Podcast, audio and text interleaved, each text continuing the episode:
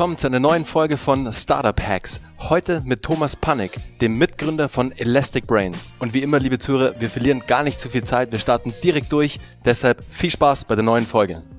Thomas, es freut mich mega, heute bei euch im Office von Elastic Brains zu sein. Wir beide kennen uns ja noch von unserer Zeit von Sport 1. Du warst damals in der Entwicklung, ich war im Produktmanagement.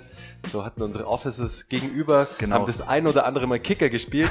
Deswegen umso cooler, heute bei euch zu sein. Den Kicker habe ich schon gesehen im Office. Übrigens, cooles Office. Also ich stand davor und dachte mir so, okay, ich kenne noch euer altes Office. Das war ein bisschen kleiner und jetzt seid ihr schon ein bisschen gewachsen und finde ich super, dass es euch gut geht, dass ihr wachst, dass, aber darüber kannst du uns gleich mehr erzählen, Thomas, denn ich würde sagen, du startest jetzt direkt mal durch und erzählst uns und unseren Zuhörern einfach mal, was du so treibst, wer du überhaupt bist und was ihr mit Elastic Brains so macht. Genau, super. Also erstmal, dass ich, äh, dass du uns besuchst, ja. Den Kicker werden wir vielleicht auch später nochmal äh, austesten, ja, würde ich sagen. Der Daniel freut sich schon die ganze Zeit darauf, ja. Mich er, fertig zu machen. Ja, genau, der sucht immer neue, neue Kicker-Partner, auf jeden Fall. Neue Opfer. Äh, genau, genau, neue Opfer. Ja, wir kennen uns ja äh, schon seit Sport 1 Zeiten und ähm, genau, ich ähm, habe, also die, die Frage war so ein bisschen, wie hat das Ganze angefangen und sowas, ja. Und ähm, ich bin ursprünglich mal Bankkaufmann gewesen. Ja. Wirklich? Das, das wusste ich ja gar nicht. Nee, das habe ich immer äh, geheim gehalten. Das ja. hast du verheimlicht, gell? genau. Und bin aber dann relativ schnell innerhalb der Bank ähm, in die IT-Abteilung gewechselt. Das war nach, nach meiner Ausbildung, war, war noch relativ jung und ähm, Genau, und ich habe dann, äh, ähm, ich sag mal, in der, in der IT-Abteilung ähm, so die ersten Berührungspunkte dann irgendwann, es muss Ende der 90er gewesen sein, mit Internettechnologie gehabt. Das heißt, das war so eine kleine Intranet, äh, Intranet-Applikation, die ich da äh, bauen durfte. Und mich hat die Technik eigentlich so fasziniert, dass ich dann gesagt habe, okay, ähm, ich will ähm, nochmal studieren gehen und Informatik studieren gehen. Ja? Und das war, äh, weil ich gesagt habe, ähm, in dem ja, IT-Benutzerservice, äh, in dem ich dann zu dem Zeitpunkt war, da ging es eher darum, ja, PCs aufzustellen und so. Und das war ja jetzt äh, nicht die, die dauerhafte Erfüllung, aber ähm, ich war immer schon ähm, sehr motiviert äh, drin, einfach Applikationen zu bauen und äh, Prozesse zu vereinfachen, ja.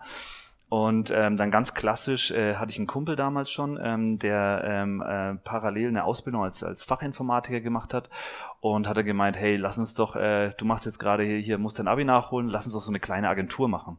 Und in der Tat hatten wir damals schon Ende der 90er, so Anfang, Anfang der Nullerjahre in der Dotcom-Blase meiner äh, kleinen He Heimatstadt Kulmbach äh, schon die ersten Gehversuche mit so einer Agentur gemacht. Ja, es war noch sehr spielerisch. Also wir hatten einen ersten Shop verkauft äh, äh an, an so einen Buchladen und wussten erstmal gar nicht, wie es funktioniert, wie baue ich jetzt den Shop, ja, und hatten das PHP-Buch so auf dem Schoß, äh, so im Kinderzimmer äh, und Jugendzimmer dann und haben das Ganze dann zu zweit an einem, an einem Rechner gecodet, ja. Und deswegen war ich schon immer so ein bisschen fasziniert, davon was eigenes aufzubauen. Ja. Das hat damals noch nicht geklappt. Ähm, bin dann studieren gegangen, ähm, habe dann viel in Firmen gearbeitet als technischer Leiter, ähm, in verschiedenen Projekten äh, für, für Konzerne, auch im Java-Bereich und bin irgendwann nach München gekommen zur Sport 1, wo wir uns auch kennengelernt haben und eben da habe ich auch meinen bisherigen oder jetzigen Gründer, den Daniel, kennengelernt und ähm, genau und äh, wir, Daniel ist dann irgendwann ja, in eine andere Firma gewechselt und wir sind aber immer in Kontakt geblieben und haben immer überlegt, ja, äh, was können wir denn machen, was können wir machen? Und irgendwann äh, war die Zeit reif und wir haben gesagt, lass uns doch irgendwie gemeinsam was starten, ja. Und ohne eigentlich den großen Plan zu haben, habe ich dann gekündigt. Und äh, wir haben uns erstmal so ein bisschen in, in der Startup-Welt auch da getummelt, also hatten ein paar Ideen, die wir versucht haben zu realisieren, sind klassischerweise auch erstmal gescheitert, ähm, viel gelernt dabei. Und ähm, genau da kam auch so ein bisschen diese erste Idee zu sagen, okay, äh, Mensch, die, die Prinzipien, die, die da, die wir da gelernt haben, also so Lean Startup damals gelesen, Eric Ries und solche Sachen, die haben uns fasziniert und gesagt haben, ja, eigentlich, äh, ich meine, für ein Startup ist das super, im Endeffekt, aber noch besser ist es natürlich für so Mittelständler, weil theoretisch, die haben ja sogar, äh, sagen wir noch die, die Power, die können Lean starten, äh, durchstarten, aber können sozusagen äh, ihre Projekte, die sie dann äh, ähm, vielleicht, die sich als erfolgreich herausgestellt haben, vielleicht dann noch sogar noch besser finanzieren. Also sie müssen gar keine, die brauchen keine, keine, ähm, ich sag mal, fin äh, Finanziers und müssen sich da äh, durch irgendwelche Venture, Venture Pitches quälen, sondern die können ihr eigener Investor sein. Und das, diese Idee hat uns dann so ein bisschen, ähm, sage ich mal, sehr angefixt, äh, da zu sagen, hey, lass uns da was machen, ja. Und ähm, wir haben dann erstmal gar nicht gegründet, sondern ähm, wir waren ja quasi erstmal zwei Freelancer und ähm, haben erstmal losgelegt, ähm, erste IT-Projekte zu machen. Am Anfang standen da auch eher so ein bisschen die technischen Skills im Vordergrund. Das heißt, wir haben, sind ja beide Programmierer und haben erstmal rein Programmierprojekte gemacht. Und Zug um Zug hat sich das aber dann gewandelt, dass wir gesagt haben, okay, es geht mehr in Richtung Konzeption, aber dann auch, ähm, auch die Prozesse, die Softwareentwicklungsprozesse, die uns auch sehr interessiert haben, was jetzt die ganze agile Entwicklung, äh, die sich ja in den letzten zehn Jahren da äh, entsprechend eigentlich als der quasi Standard etabliert hat, wo ich früher noch, sagen wir mal, eher Wasserfallgetrieben in meinen alten Agenturen äh, entwickelt hatte. Ähm, und das fand ich alles super. Es war eine super spannende neue Welt und habe gesagt, hey, da müssen wir mit, mitmischen, ja. Ist ja eigentlich schon ungewöhnlich, eher ins, also voll ins kalte Wasser zu springen. Wir haben ja gerade im Vorgespräch noch kurz drüber gesprochen, dass man eigentlich im Best Case sozusagen so lange wie möglich noch in seiner Festeinstellung bleibt, ja. um halt das andere schon mal vorzubereiten, um vielleicht schon den ersten Kunden zu haben, um einfach schon mal, ja, ähm, wachsen zu können vielleicht auch oder ein bisschen Umsätze einzufahren, bevor man erstmal vor der blanken ja. Seite steht und erstmal so sich denkt, okay, wie lege ich denn jetzt eigentlich los? Ich meine, das wusstest du schon, aber ohne den ersten Kunden zu haben und ohne das erste Projekt, das ist schon mutig. Also da erstmal Hut ab, dass du da auch gesagt hast, so, okay, kein Bock mehr, ich starte jetzt mein eigenes Ding, da gehört schon viel Mut dazu. Ja, man muss aber sagen, in Deutschland hat man ja, äh, äh, ich hatte ja auch diese Gründungsförderung, also es äh, ist schon relativ gut, also was man da an, an Unterstützung auch bekommt. Also das heißt, so ganz ins kalte Wasser ähm, äh, springt ja nicht. Ähm, das Einzige war, dass ich glaube, äh, dadurch, dass ich gekündigt hatte, war es so, dass ich glaube ich erstmal eine drei Monate Sperrfrist hatte und dann äh, erst die Förderung bekommen habe. Gut, das muss man dann irgendwie schauen, dass wir das auf der hohen Kante erstmal hat zur Zwischenfinanzierung. Und wir wussten ja am Anfang noch gar nicht so richtig, was machen wir eigentlich eigentlich. Das war ja alles noch ein bisschen sehr fuzzy und äh, wir haben dann auch äh, sehr äh, verschiedenste Sachen ausprobiert, ja. Also eben, wie ich vorhin schon angedeutet habe, äh, auch ein Startup mal äh, ausprobiert, äh, Story Home damals. Da müssen wir gleich nochmal drüber genau. sprechen, weil ich erinnere mich auch daran und es war eigentlich ein verdammt cooles Projekt, aber kam dann leider nicht zum nächsten Step. Genau. Aber da können wir gleich drüber sprechen. Ja.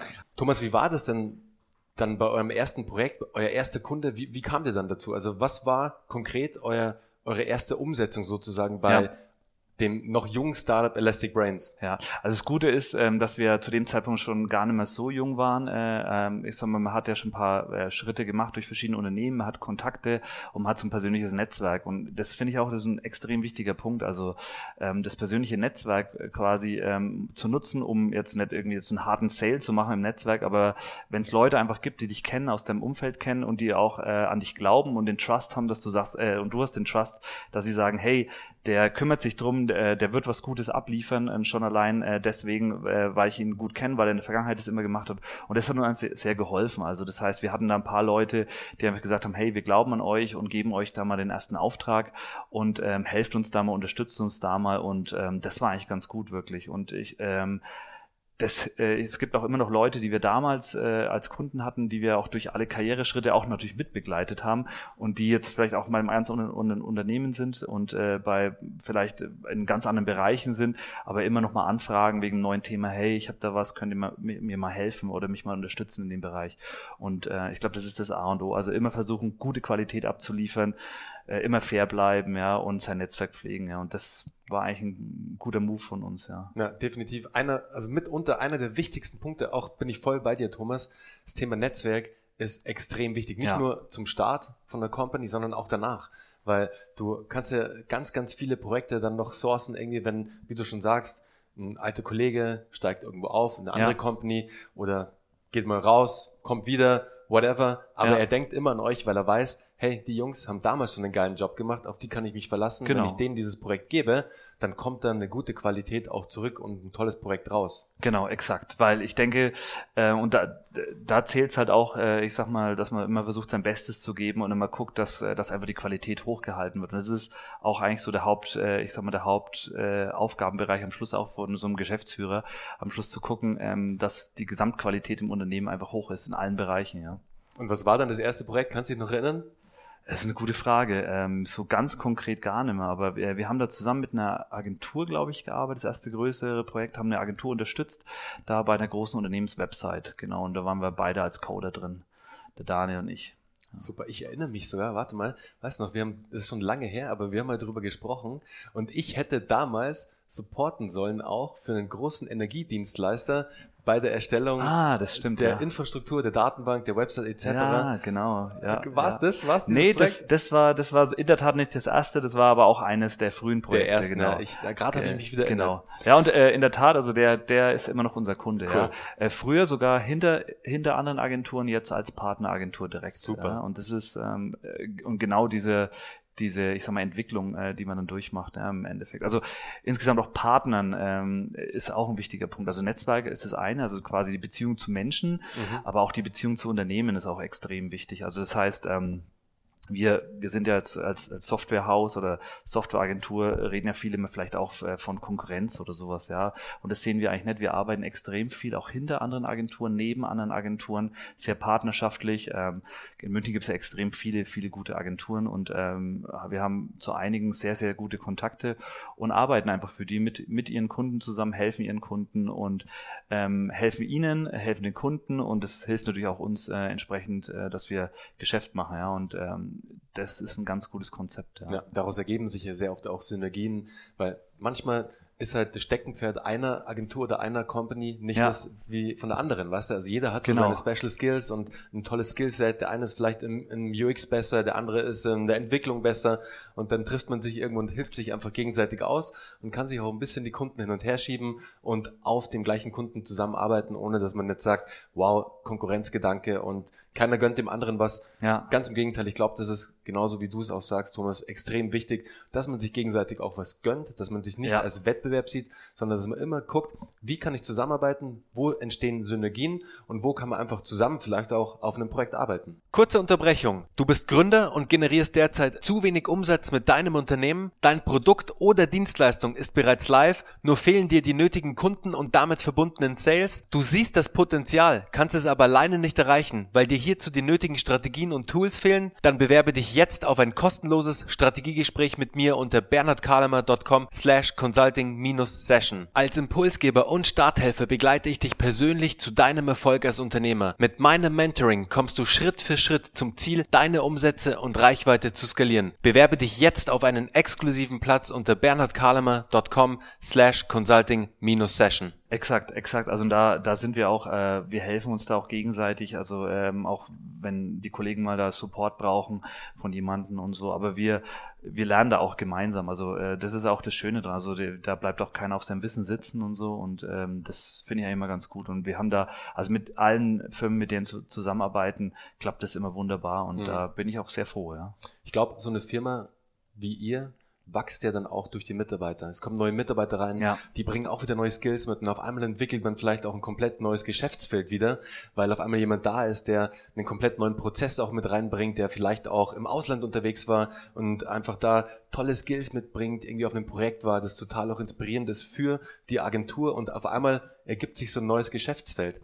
Was ich mir aber extrem schwierig vorstelle, so in diesem ganzen War of Talents, jetzt nennen wir es einfach mal so, jede Company kämpft um die besten Leute.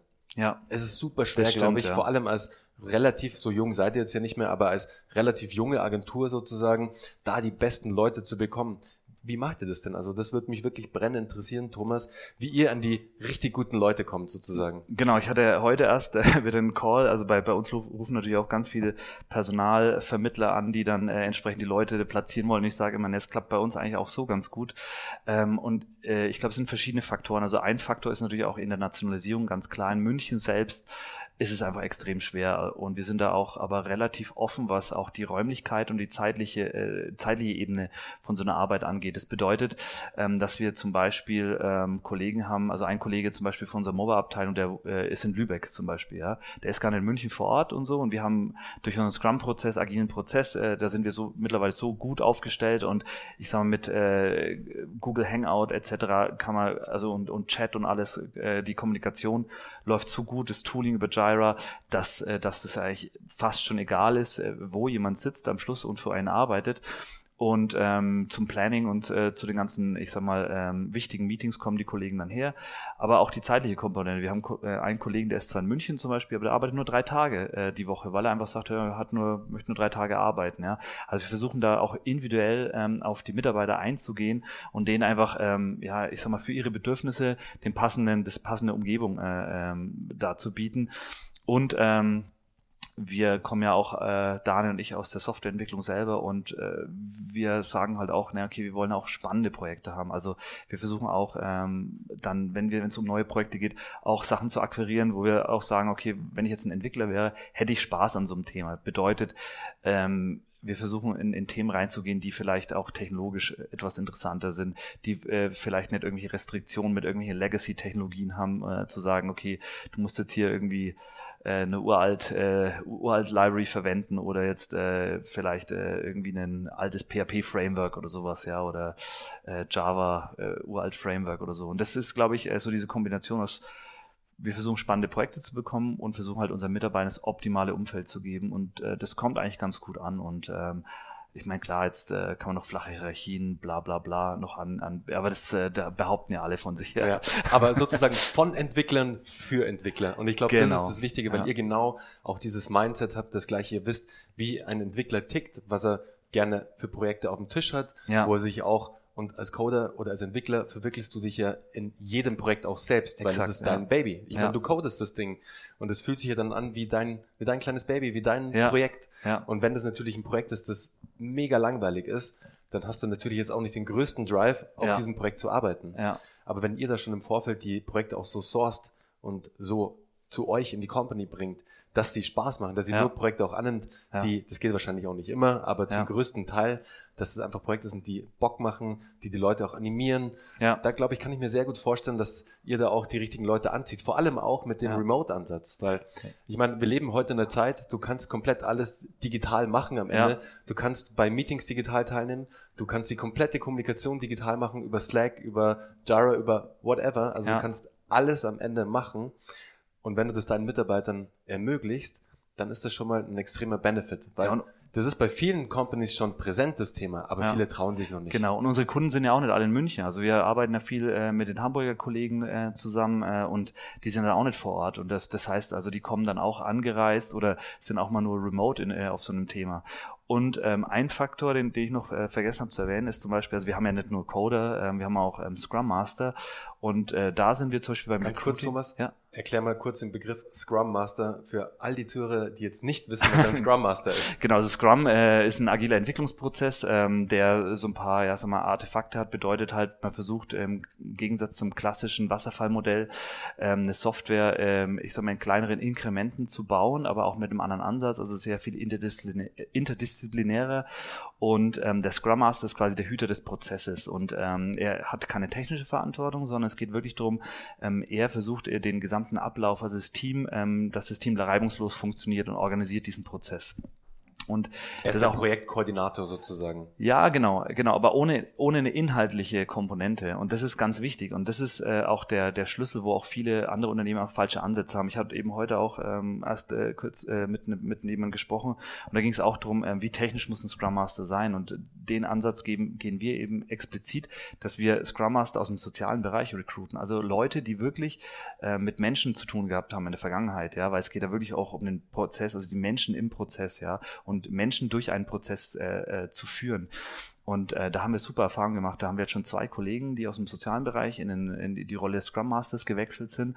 Und die haben sich jetzt äh, auch äh, so ein Programm ausgedacht, wo sie in der Tat jetzt auch neue ähm, Leute aus dem sozialen Bereich rekrutieren und äh, sozusagen, was sie gelernt haben und diese technischen Hürden, die, die man vielleicht dann damit hat und verbindet, ähm, dass wir die nach und nach aufgelöst haben, um die aber ihre sozialen Skills in dem Prozess ausspielen können. Und ähm, das funktioniert richtig gut. Ja. Sehr spannender Ansatz. Also habe ich so wirklich noch nie gehört. Thomas. Das ist super spannend, dass man dann jemanden nicht technischen auf eigentlich was von außen sehr technisches setzt. Und würde man ja erstmal denken, wie soll denn das funktionieren? Aber das zeigt auch, wie innovativ ihr in eurer Company arbeitet. Ihr habt ja auch einen, einen eigenen Prozess entwickelt, der sehr vom, vom Silicon Valley inspiriert ist. Vielleicht kannst du da mal unseren Zuhörern ein paar Sätze darüber erzählen? Genau, es geht, also ähm, ich meine, äh, ich sag mal, viele, viele Agenturen lassen sich mittlerweile von, von, den, äh, von den Prozessen, die halt Startups nutzen, eigentlich inspirieren. Also im Grunde genommen äh, empfehlen wir unseren Kunden immer, ähm, auch wenn natürlich viele Kunden, ich sag mal, schon, schon sehr lösungsgetrieben sind, ähm, auch nochmal einen Schritt zurückzugehen und äh, noch genau äh, sich über die Probleme auszutauschen, die eigentlich die Kunden haben oder Bedürfnisse. Sagen wir, nicht alle haben Probleme, sondern es geht um die Kundenbedürfnisse.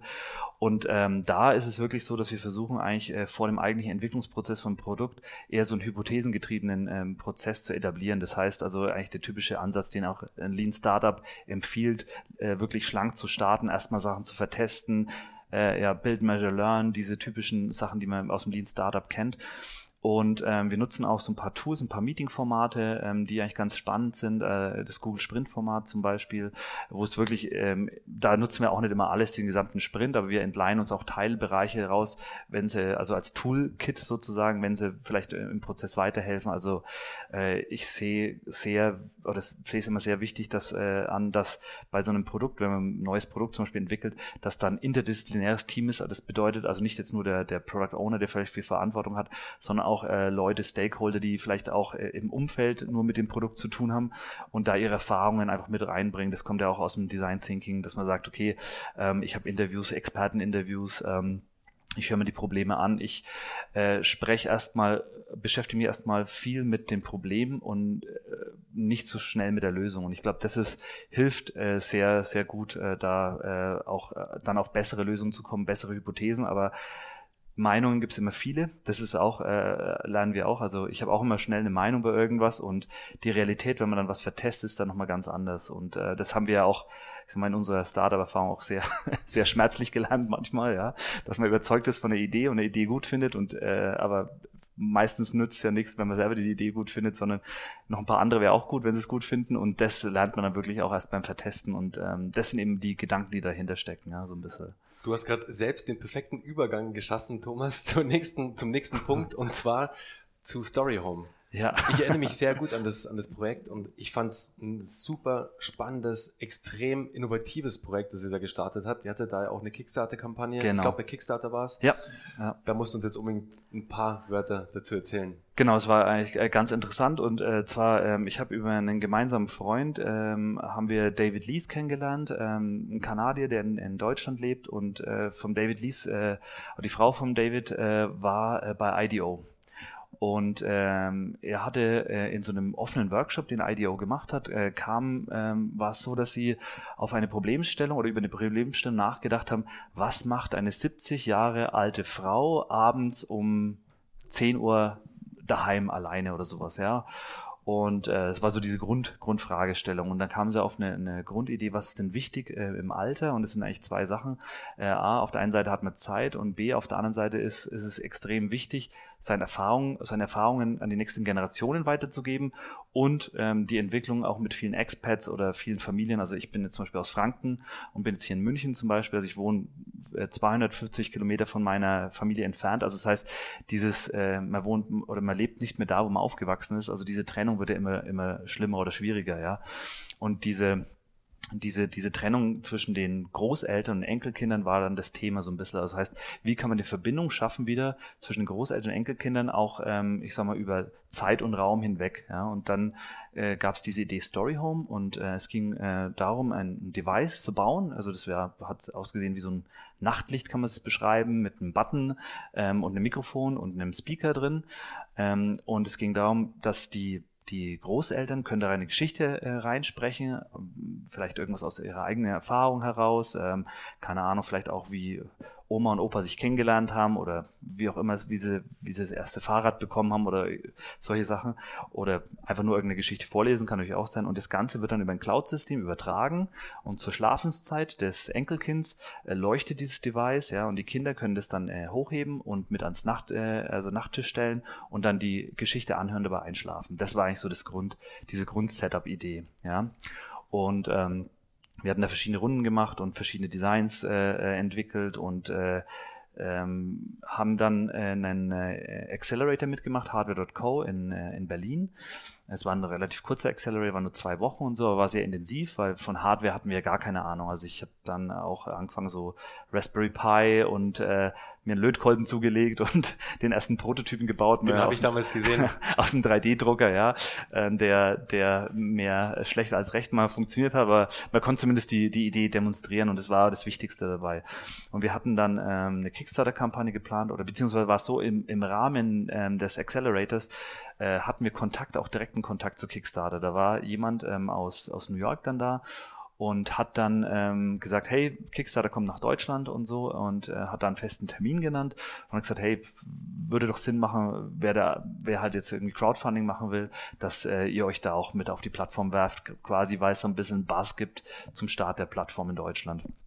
Und wir haben gesagt, ja, wollen wir unbedingt dabei sein und haben dann, ich sag mal, Himmel und Hölle in Bewegung gesetzt und haben es aber leider nicht geschafft, zum initialen Start dabei zu sein. Das heißt, wir waren dann, ich sag mal, mit äh, zwei oder drei Wochen Verzögerung auf der Plattform. Und in der Tat, also das äh, war so ein bisschen schwierig dann auch, ja. Also ähm, wir hatten dann, ähm, ja, ich sag mal, äh, die, die, die, die Kampagne und so alles super vorbereitet und so, wir waren so ein bisschen zu spät auch drin, um diesen initialen Bass äh, äh mitzubekommen und hatten aber zu wenig Vorbereitung, um wirklich auch selber uns schon mal so eine Art von Fangemeinde oder Follower oder sowas aufzubauen, damit wir sozusagen das aus eigener Kraft geschafft haben, ja. Thomas, würdest du dann sagen, dass das dein größter Fuck-up war bisher? Weil das hat ja dann alles am Ende nicht so funktioniert, wie ihr euch das gemeinsam vorgestellt habt. Ihr habt da ja auch sehr viel Energie reingesteckt, sehr viel Zeit vor allem auch und ihr hattet ja auch Erwartungen an das Produkt und es war eigentlich ja echt ein tolles Produkt und es war auch dein erstes Hardware-Produkt, jetzt neben der Softwareentwicklung. Deswegen war es schon was Spezielles am Ende des Tages. Ja, also in der Tat, das äh, äh, würde ich auch sagen, dass das, also Fuck-up ist ja immer so was Negatives, aber es ist in dem Fall ja gar nicht so negativ gewesen, weil ich habe natürlich extrem viel gelernt dabei, ja. Und wir wissen, also ähm, wenn was funktioniert, dann weiß man meistens nicht, warum es funktioniert hat. Wenn was nicht funktioniert, dann weiß man nicht sehr klar, warum es funkt äh, nicht funktioniert hat. Und äh, in der Tat, wir wissen ähm, auch sehr klar, warum es auch damals nicht funktioniert hat. Also wir hatten die Kampagne vorbereitet. Ähm, wir hatten eigentlich auf den Markt in Amerika geschielt, weil wir gesagt haben, okay, also aber trotz des Deutschlandstarts, wir haben uns dann für eine englische ähm, Kampagne entschieden. Das heißt, die gesamten Texte waren auf Englisch. Also man musste sich damals entscheiden. Ich weiß nicht, wie es mittlerweile ist, ob es wirklich länderspezifisch, ob man es auch übersetzen kann. Ähm, damals war es wirklich noch so, dass wir ähm, dass wir das alles auf, auf äh, Englisch vorbereitet haben und hatten dann auch jemanden, der Pressearbeit in den USA machen sollte. Und äh, da hat die Zusammenarbeit nicht wirklich geklappt dadurch. Das heißt, wir hatten kaum Presse in den USA, wir hatten in Deutschland Presse, also wir waren bei Spiegel Online und bei, bei vielen anderen hatten wir eigentlich ganz gute ähm, Verlinkungen. Das Problem war nur, dann äh, kommen die Leute auf eine englische Seite, ja. Und das ist so ein bisschen ein also leichter Abturner natürlich, so ein bisschen ein, ein, ein ja, Bruch in dem, in dem gesamten Kommunikation. Und ähm, wir hatten uns bei der Zielgruppe komplett vergriffen. Also wir dachten so ein bisschen, dass die Tech-Dads auf Kickstarter äh, sozusagen das Ganze als Geschenk kaufen. Also ich jetzt als Vater sage dann, hey, Weihnachten steht vor der Tür, ähm, ich kaufe einfach zwei von diesen Geräten, eins gebe ich meinem Kind und das andere gebe ich meinem Vater oder sowas oder meiner Oma, äh, meine Mutter. Und ähm, dann funktioniert es schon irgendwie, ja. Das Problem ist aber, dass gerade diese Tech-Dads eine große Meinung davon hatten, dass sie das Problem andersweitig äh, lösen können. Das heißt, sie sagen, die meisten Leute äh, haben dann nachher gesagt, ja, kann ich doch mit Skype machen oder so, oder ich, äh, die schicken sich eh WhatsApp-Nachrichten oder sowas, ja. Dabei ging es ja um diese initiale, also äh, Kontaktaufnahme quasi den direkten Draht zwischen den Großeltern und den Kindern, ja, oder den Enkelkindern in dem Fall.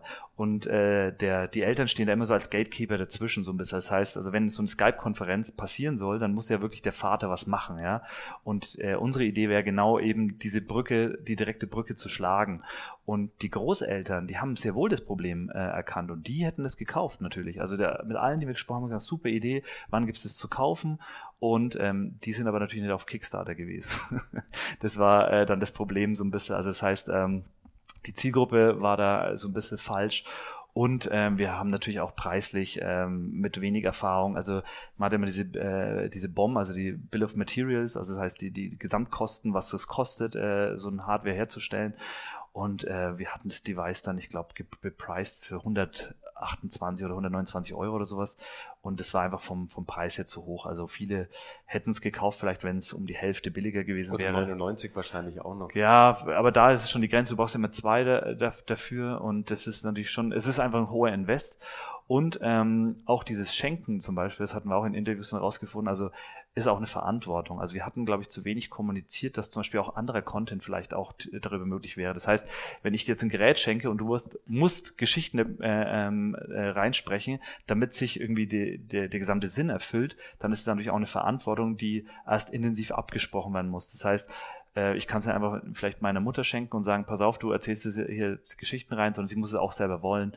Und das ist relativ kompliziert gewesen alles. Und das waren alles Gründe, warum es dann damals nicht geklappt hat. Und ähm, wir hatten halt einfach unterschätzt, dass wie viel Audience man selber bei einer Kickstarter-Kampagne mitbringen muss. Also das heißt, also wir hätten da viel mehr vielleicht im Vorfeld ähm, Adressen einsammeln sollen über andere Wege und, und also und diesen Big Bang sozusagen, äh, wenn das Ganze dann live geht, vorbereiten. Ja. Mhm. Also liebe Zuhörer, ihr hört schon, der Thomas hat da einiges an Learnings auch gemacht durch dieses Projekt, aber man sieht wiederum, wie wichtig es ist, sich ganz extrem genau mit der Zielgruppe auseinanderzusetzen, die man angehen möchte, um sich da auch vielleicht mal erst den Avatar aufzuzeichnen. Wie sieht denn mein idealer Traumkunde aus? Ist es eher der Tech Dad oder ist es eher Opa, Oma. Und dann weißt du schon genau, wie du in der Ansprache auch weitergehen musst. Deswegen, liebe Zuhörer, solltet ihr ein eigenes Projekt planen, solltet ihr gerade in eurem eigenen Startup arbeiten, macht euch wirklich extrem viel Gedanken. Und ich weiß, man ist schon ein Step weiter eigentlich immer, weil man, man will das Baby auf die Straße bringen, man will endlich loslegen und ja, die Käufer findet man schon. Aber geht lieber noch einen Step zurück und macht euch ganz, ganz genau Gedanken, wer ist am Ende euer Kunde weil daraus könnt, darauf könnt ihr eure komplette Kampagne ausrichten und darauf könnt ihr komplett dann auch den Fokus legen. Mega, mega wichtig. Aber auch zum Thema Kickstarter, wenn euch das ganze Thema interessiert. Ich hatte eine wahnsinns tolle, informative Folge mit dem Alex Kral von Suck My Shirt. Die hatten ein bisschen mehr Glück in ihrer Kickstarter-Kampagne.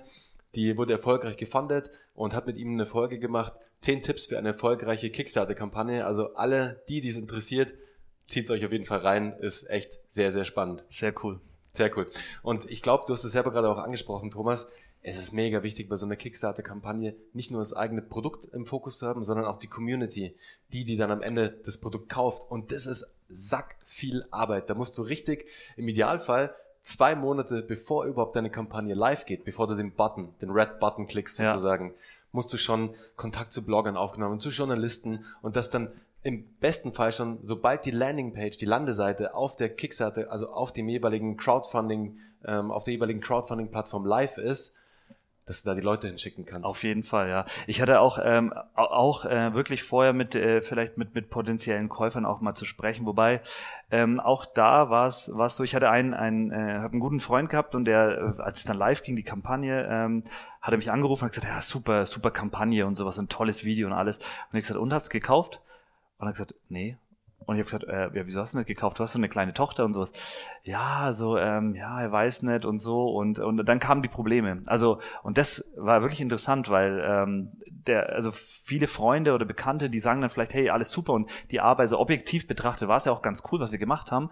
Aber ähm, der Proof ist wirklich, die Leute müssen Schmerzen dabei haben, also Schmerzen insofern, dass sie Geld zahlen müssen, wir müssen was ausgeben dafür, damit du wirklich weißt, ob die Idee gut ist oder nicht. Also würden sie wirklich das zahlen dafür. Und alles andere ist quasi vielleicht ganz nett, aber es ist äh, nicht wirklich die, die, die Wahrheit, die reine Wahrheit. Sagen Unsere so, Freunde ja. meinen es halt am Ende immer gut. Genau, ist auch super, ja. Aber eigentlich ist ja. das Gutmeinen nicht gut für so ein Projekt, weil da braucht man die ehrliche Meinung.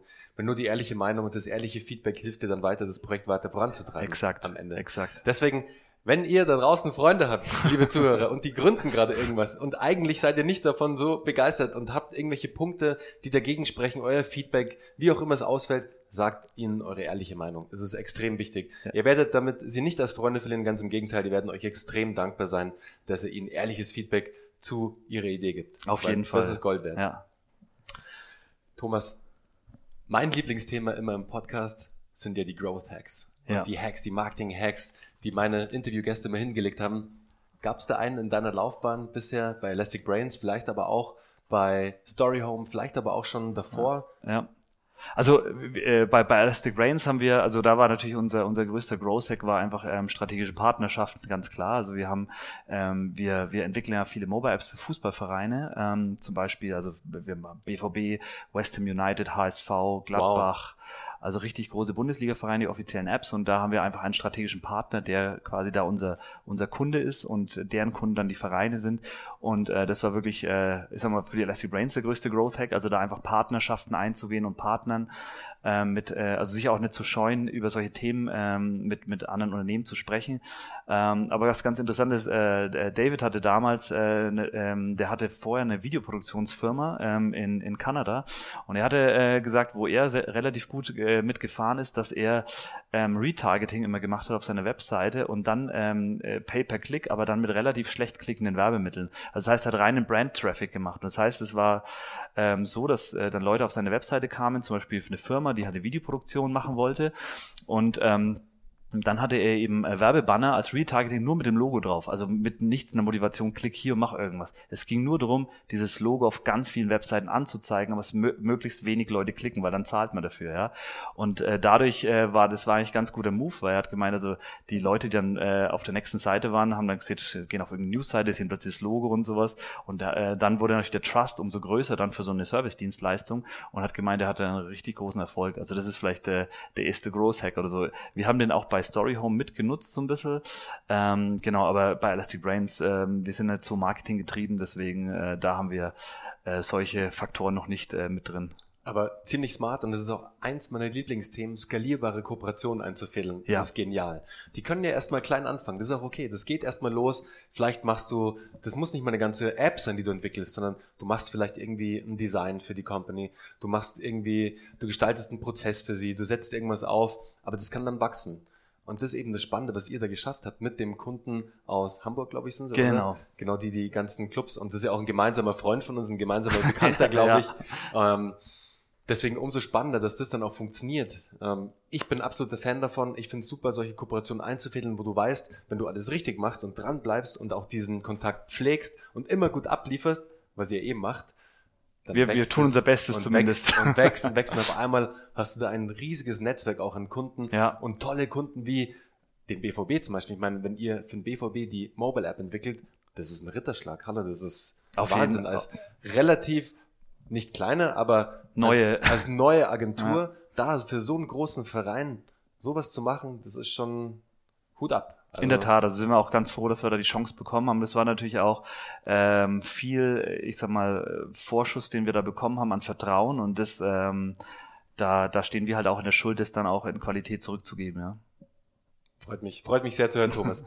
Was war denn der beste Ratschlag, den du jemals als Unternehmer erhalten hast? Ja, also das war in der Tat, ähm, ich habe ich hab, äh, da drüber nachgedacht, was Ratschläge äh, so an, an, an, als Unternehmer oder von Unternehmen habe ich eigentlich gar nicht so direkt einen Ratschlag bekommen, aber in der Tat in meiner Uni-Zeit oder FH-Zeit hatte ähm, ein Professor mal zu mir gesagt, ähm, der größte Feind der, der besten oder der sehr guten Idee ist die gute Idee.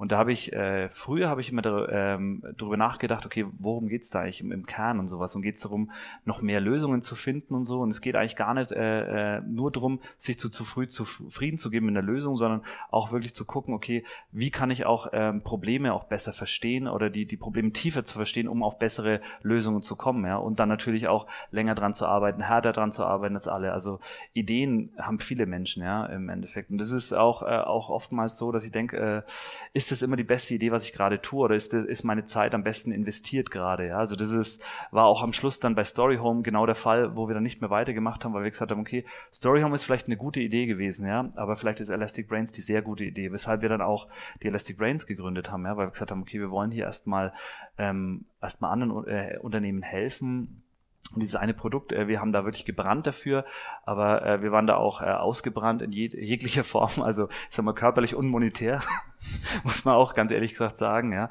Und ähm, und das fand ich einen ganz guten Ratschlag und äh, da steckt eigentlich so viel drin, ähm, äh, wenn man dann äh, genauer drüber nachdenkt und da ähm, ich glaube, da, da kann man viele, viele reininterpretieren. Vor allem auch, ähm, was auch wichtig ist, ist, ähm, teilt eure Ideen, ja. Also das war auch ein Fehler, den ich früher mal gemacht habe, ist, ja, ich, ich, ich kann, Sorry, ich ja, ich habe da die super Idee, aber kann ich dir leider nicht verraten, ja. Also, ja, super. so bescheuert Idee. eigentlich, ja. Gell? Oder, so. ja, weil du, du nimmst mir, du kündigst sofort, wenn du die Idee da ja. erfährst und, und baust sie vielleicht schneller auf und so. Totaler Quatsch. Am Schluss, die Idee ist natürlich wichtig und ist auch ein substanzieller Teil von, von einem Start, aber am Schluss ist es aber, hängt es noch an so vielen anderen Faktoren und so und, ähm, deswegen redet über eure Ideen, ja. Bindet möglichst viele Leute ein und vor allem auch Leute, die euch ernster Feedback geben. Und wie oft kommen Leute zu mir, äh, auch im Bekanntenkreis und sagen, hey, ich habe da eine Idee für so eine App, ja, und so. Das ist so das Typische, ja.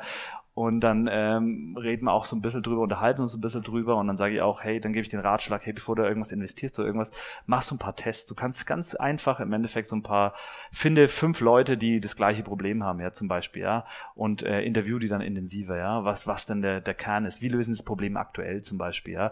Gibt es Alternativen, das Problem zu lösen? Ist es jetzt unbedingt eine technische Lösung, die notwendig ist, ja? So eine App ist immer eine schnelle Lösung, aber es gibt vielleicht tausend andere Lösungen, die, die ein Problem lösen, vielleicht auch viel besser lösen, ja? Und ähm, ja, das sind so die Tipps, die ich eigentlich geben kann. Super ja. Tipps. Das ist nämlich auch genau mein Credo, Thomas. Deswegen freut es mich extrem, dass du es auch angesprochen hast, weil extrem wichtig, liebe Zuhörer, nehmt euch da wirklich die Worte von Thomas zu Herzen. Wenn ihr eine Idee habt, behaltet sie auf keinen Fall nur für euch. Das ist der größte Fehler, den ihr machen könnt. Teilt sie mit so vielen anderen Menschen wie nur möglich, die euch konstruktives Feedback auf diese Idee geben können, die im besten Falle vielleicht sogar selber schon mal was in dem Bereich gegründet haben, die sich da in dem Bereich auskennen, die euch aber ehrliches Feedback am Ende des Tages geben, die nicht sagen, geile Idee, mach, und eigentlich denken sie sich, eigentlich totaler Quatsch, ich würde es nicht kaufen. Deswegen da ganz wichtig, holt euch da wirklich konstruktives, gutes Feedback ein, teilt eure Ideen, weil da wird sich dann wirklich zeigen, ist die Idee gut oder ist sie eher schlecht und ihr könnt sie wieder verwerfen und könnt zum nächsten gehen? Ja, man kann auch äh, wirklich auf dem Papier noch so lang an so einer Idee äh, die vertesten. Also auch das, dieses simple Vertesten von Ideen, da gibt's ja x Möglichkeiten, gibt's ganze Bücher drum, was, was auch eine MVP bedeutet. Also die sagen immer die Frage so, äh, was ist wirklich das MVP? Also wenn man jetzt äh, Firmen wie Dropbox äh, anschaut, wie die es gemacht haben, also mit einem einfachen Video, was sie in irgendeinem Tech, Tech-Forum gepostet haben und dann einfach die Reaktionen äh, äh, drauf gewartet haben, da hatten noch gar nichts. Am Schluss ist es alles gefaked. Also versucht da auch äh, nicht zu früh wirklich an eine, an eine technische Lösung zu denken, sondern überlegt einfach mal, versucht die Prozesse äh, zu verstehen genau ähm, äh, und äh, auch eure potenziellen Kunden zu verstehen. Das ist ja auch extrem wichtig. Und, und was, was bewegt die, in welcher Situation nutzen sie vielleicht auch potenziell das Ganze räumlich, zeitlich, ähm, und äh, um dann wirklich zu gucken und am Schluss der wichtigste Proof natürlich dann, äh, ich sag mal, am Anfang hat man immer so diesen Problem-Solution-Fit, aber dann auch diesen Market-Fit dann auch äh, Fit dann auch zu haben, das ist am Schluss ja das bezahlt auch am Schluss jemand dafür. Also die Frage ist, also eine Idee ist schön und äh, am Schluss muss man auch davon leben können und äh, es müssen halt die Geldströme gesichert sein dann auch. Und ähm, versucht auch euch viele Sachen nicht einfach schön zu rechnen, sondern versucht wirklich nur zu gucken, okay, wie viel von den Apps muss ich denn wirklich verkaufen, für welchen Preis, damit ich wirklich dauerhaft davon leben kann. Und ist es dann wirklich ein Business, was ich hinschmeißen muss äh, oder wo ich alles hinschmeißen muss oder ist es vielleicht dann doch was, was äh, vielleicht eigentlich eine ganz nette Idee ist, aber vielleicht doch nicht die sehr gute Idee, ja. Amen. Absolut Amen, Thomas. Also wirklich, da sprichst du mir aus der Seele und das sind sehr, sehr gute Tipps, die da uns und unseren Zuhörern, mir und unseren Zuhörern mitgegeben hast. Also Freut wirklich, mich. Ja. Wirklich klasse. Ja. Thomas, welches Buch hast du denn in letzter Zeit gelesen oder vielleicht auch schon vor längerer Zeit, das dich inspiriert hat und das du gerne mit unseren Zuhörern teilen würdest? Genau, also es gibt eigentlich so drei Bücher, die, die, ähm, die ich da nennen will. Also ich meine, die meisten, viele kennen wahrscheinlich Eric Ries, äh, natürlich äh, Lean Startup, was ich jedem empfehlen würde, als, als erstes zu lesen, der, der sich wirklich beschäftigt, damit wirklich eine eigene Idee zu realisieren. Ähm, was ich ähm, auch jetzt äh, in, in letzter Zeit, ähm, ist letzter Zeit schon ein bisschen her, aber was ich immer wieder äh, finde, was ein super geschriebenes Buch ist, ist äh, das Google Sprint Buch. Ähm, dafür gibt's aber auch, glaube ich, diesen Design Sprint äh, von Google, findet man auch ganz viele Unterlagen im Netz dazu. Gibt es aber ein sehr schönes Arbeitsbuch, was man durchlesen kann. Das liest sich quasi innerhalb von vier Stunden durch, äh, mehr oder weniger. Und ich habe dann schön äh, lernen ganz viele Tools, die ich wiederum in meinen Alltag äh, auch äh, einbauen kann oder auch diesen gesamten Prozess mal durchzumachen. Und es gibt ein etwas älteres Buch, das ich auch empfehlen würde, ist das Getting Real von 37 Signals von den Basecamp-Machern. Ähm, da, die hatten, ich glaube, das ist schon von 2007 oder 2004 oder so.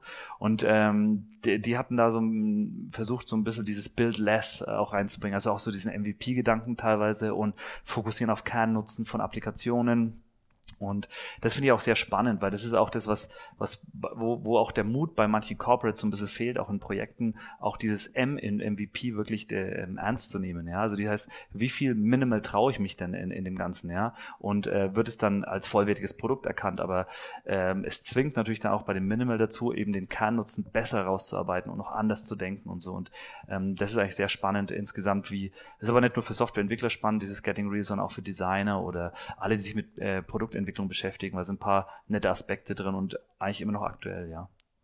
Und jetzt zum Endspurt. Wie startest du denn in den Tag, Thomas? Was ist deine Morgenroutine? Wie legst du los? Ich weiß, du bist auch Papa geworden vor kurzem, deswegen glaube ich, ich weiß, wie deine Morgenroutine halbwegs aussieht, aber ich würde mich trotzdem freuen, wenn du sie mit uns teilst. Genau, so äh, aktuell ist es wirklich äh, in der Tat klassisch so, dass ich, äh, dass wenn meine kleine Tochter aufwacht, ich dann implizit dann auch irgendwann mit aufwach und äh, Wann mich dann ist das so circa? Äh, naja, heute war es um halb acht, ja, also es, aber es geht. Super ja. ja. Das geht. Also am Wochenende waren wir sogar ähm, in der Heimat und dann hat sie bis um zehn geschlafen und da waren wir alle sehr erstaunt. Also wir auch bis um zehn, ne, muss man dazu sagen. äh, meine Freundin hat mir dann gefragt, ja so, äh, schätz mal, wie spät ist es? Und ich habe gesagt, ja, für achte vielleicht oder so. Und ich gesagt, nee, ist schon zehn. Und ich, oh, okay, dann müssen wir langsam mal raus, ja. Und die Kleine hat noch geschlafen. Aber in der Tat, ähm, da beschäftige ich mich meistens äh, mit der Kleinen und so. Äh, meine Freundin Maike macht sich dann so in der Zeit fertig, äh, weil wenn ich natürlich dann äh, auf der Arbeit bin, dann äh, hat sie auch noch alle Hände voll zu tun, dann um sich die, um die Kleine zu kümmern, ja. Und äh, ja, und auf der Arbeit ist meistens dann mit dem ersten Daily geht's dann los und dann ist man dann schon mittendrin, ja. So schnell geht's. Ja. Thomas, danke für das Interview heute. Das hat mir mega Spaß gemacht. Vor allem hat's mir, hat's mich mega gefreut, dich heute mal wieder zu sehen. Auf jeden Fall. Auch ausgiebig mit dir über Elastic Brains zu sprechen, was ihr alles so treibt. Und es freut mich einfach wirklich Vielen von Dank. Herzen zu sehen, dass eure Company wächst, dass eure Agentur wächst, dass ihr immer mehr Mitarbeiter einstellt. Deswegen auch, liebe Zuhörer, sollte jemand dabei sein von euch, der in der Entwicklung tätig ist, der im Design tätig ist und der Bock hat, mit einem richtig coolen, netten, sympathischen Team zusammenzuarbeiten, vielleicht auch remote, egal wo du sitzt, ob du in Berlin bist, ob du auf Bali sitzt, ob du egal wo du bist, wenn du gut bist und Bock auf ein cooles Team hast, dann solltest du auf jeden Fall mal bei Elastic Brains vorbeischauen. Ich pack dir alle Infos zu Elastic Brains natürlich in die Show Notes. Da findest du dann alles, ob es der Instagram-Channel ist, die Website, whatever, und du Kontakt aufnehmen möchtest, dann kannst du das und solltest es auch definitiv tun. Also, ich wünsche euch alles Gute, Thomas. Viel Spaß, viel Erfolg und haut's rein. Ciao. Vielen Dank und danke fürs Zuhören natürlich.